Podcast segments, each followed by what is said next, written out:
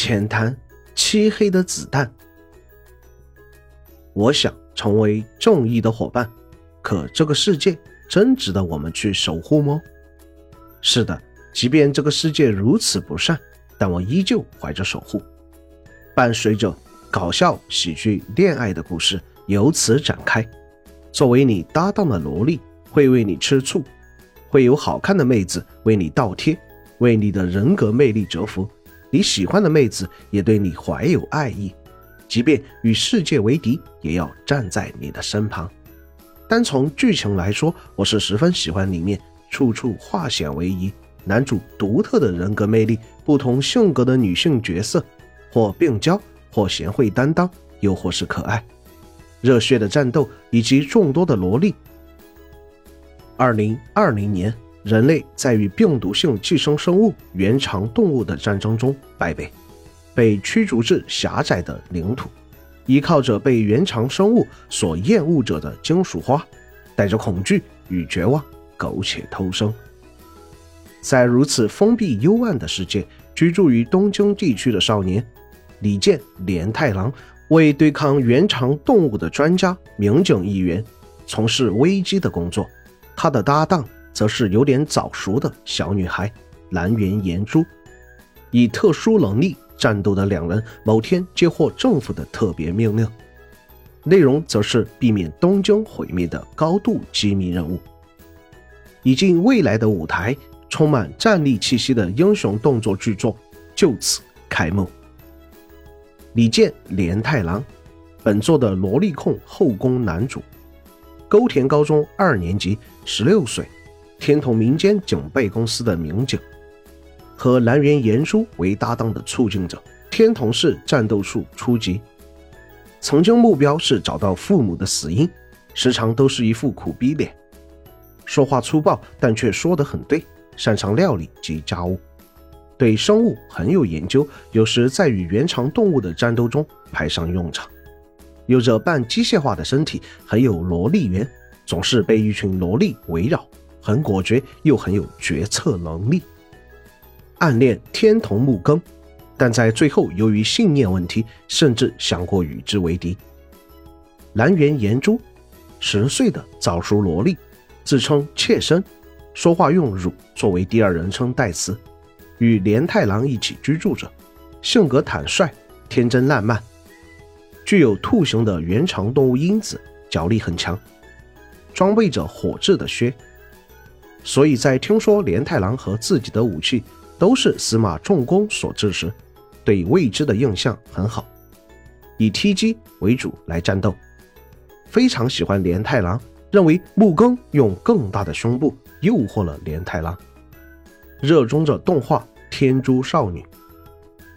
天童木更，本作的女主角，天童民间警备公司的社长，与后来进入天童民警公司的缇娜。成为搭档的促进者，美和女院的学生，曾经是天童家的女儿，后与天童家产生恩怨而离家出走，非常憎恨天童一族，目标是杀了天童一族中杀害自己父母的人。为了坚持他人眼中的大小姐身份，而选择贫穷生活。与美丽的容貌相反，其是天童流的连续接转的见鬼，实际能力异常强大。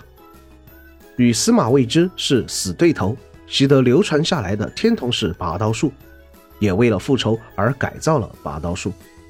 小时候遭到原肠动物的袭击而患上人工肾脏，需要定时做透析，也因此限制了活动。涉及到向天童一族复仇，就会黑化成另外一个恐怖的人，内心深处极度黑暗。虽然与男主相互喜欢，但不同的生活理念。也成为了他俩之间最大的隔阂。缇娜·斯普朗特，本作中我最喜欢的萝莉，与木更搭档的骑士者，原来怀疑是奇武玄中的骑士者，想暗杀过圣天子，但都因为连太郎而失败。最后想暗杀木更，但也因为连太郎而失败，从而知道了是连太郎，最后被连太郎所打败。但木更因为身体的原因，基本不出任务。因此，除了第三次关东会战外，缇娜基本都是跟着连太郎出任务。拥有猫头鹰因子在夜晚能达到最佳状态，白天基本靠咖啡因维持。擅长长距离狙击和各种武器。身为被诅咒的孩子，同时也是 Next 安兰德的改造士兵，大脑中植入芯片来控制外形小侦察机先菲尔德，能在超长距离外狙击而百发百中。单独战斗而得到 IP 排位九十八，绰号黑风。在圣天子袭击事件后被剥夺 IP 排位，输给连太郎后，在圣天子的帮助下，只获得了极小的处罚，被木更拉进天童民警公司。在第三次关东会战时，为了帮助连太郎凑主数，成为木更搭档，称连太郎为哥哥。质子影印，本作具有争议的人物，是本作对于世界黑暗真相的揭露者。希望世界混沌的谜一般的男人，受菊之城雇佣，一度让东京区域陷入危险状态。身穿奇怪服装，曾经是 IP 排位一百三十四的民警，杀了无数的人，心里极度扭曲，追求机械士兵的生存意义，渴望着战斗的世界。十年前抓来五名妇女，并对他们进行人工受精，孕育出五名受主之子后，对他们进行洗脑。后让五人自相残杀，从而得到了最后的也是最强的存活者小比奈，与连太郎同为新人类创造计划中改造的机械士兵，能在一定范围内由假象装置制造出防御极高的赤力领域。和连太郎是对立的敌人，希望连太郎加入自己，但却在第三次关东会战中救了连太郎，并加入了连太郎的辅助部队。给予了连太郎巨大的帮助，是敌是友尚不清楚。作为二零一一年的作品，在那个故事追寻世界本质，外表看似喜剧与卖萌的作品，创建一个独特世界的背景下，追讨守护与正义这两个话题的故事。相比同时代的英满级，连太郎并没有那样无边际的亚萨西，而是在自己所认定的范围内的温柔。对自己身边的人的体贴，对这个世界，对于被诅咒孩子看法，力求改变的渴望。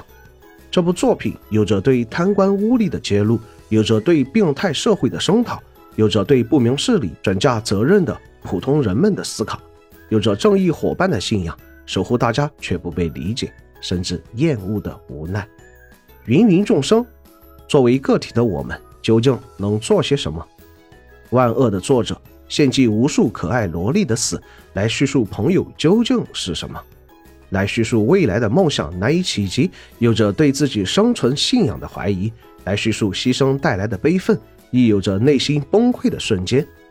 我们不该歌颂悲剧，而应该思考悲剧所带来的意义。刀不仅仅是为了让你心痛流泪，甜也不是让你充满幻想，夹杂在其中的，并非是对现实的逃避。更多的则是对当下的珍惜。